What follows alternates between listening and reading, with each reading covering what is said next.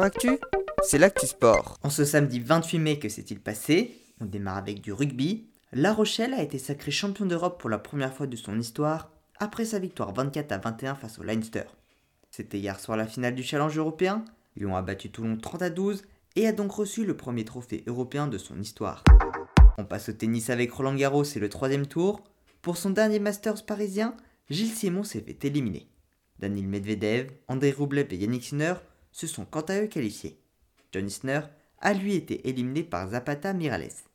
Chez les dames, Alizé Cornet a abandonné sur le deuxième set et s'est donc fait éliminer. Iga Swiatek poursuit quant à elle sa route.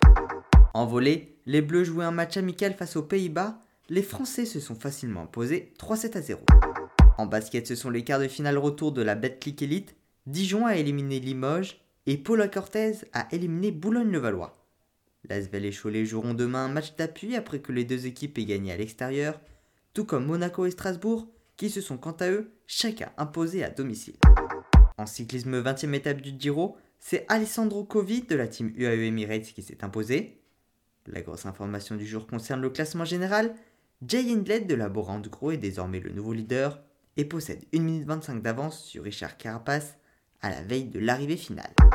En Formule 1, les qualifications du Grand Prix de Monaco, Charles Leclerc partira demain en pole position devant Carlos Sainz.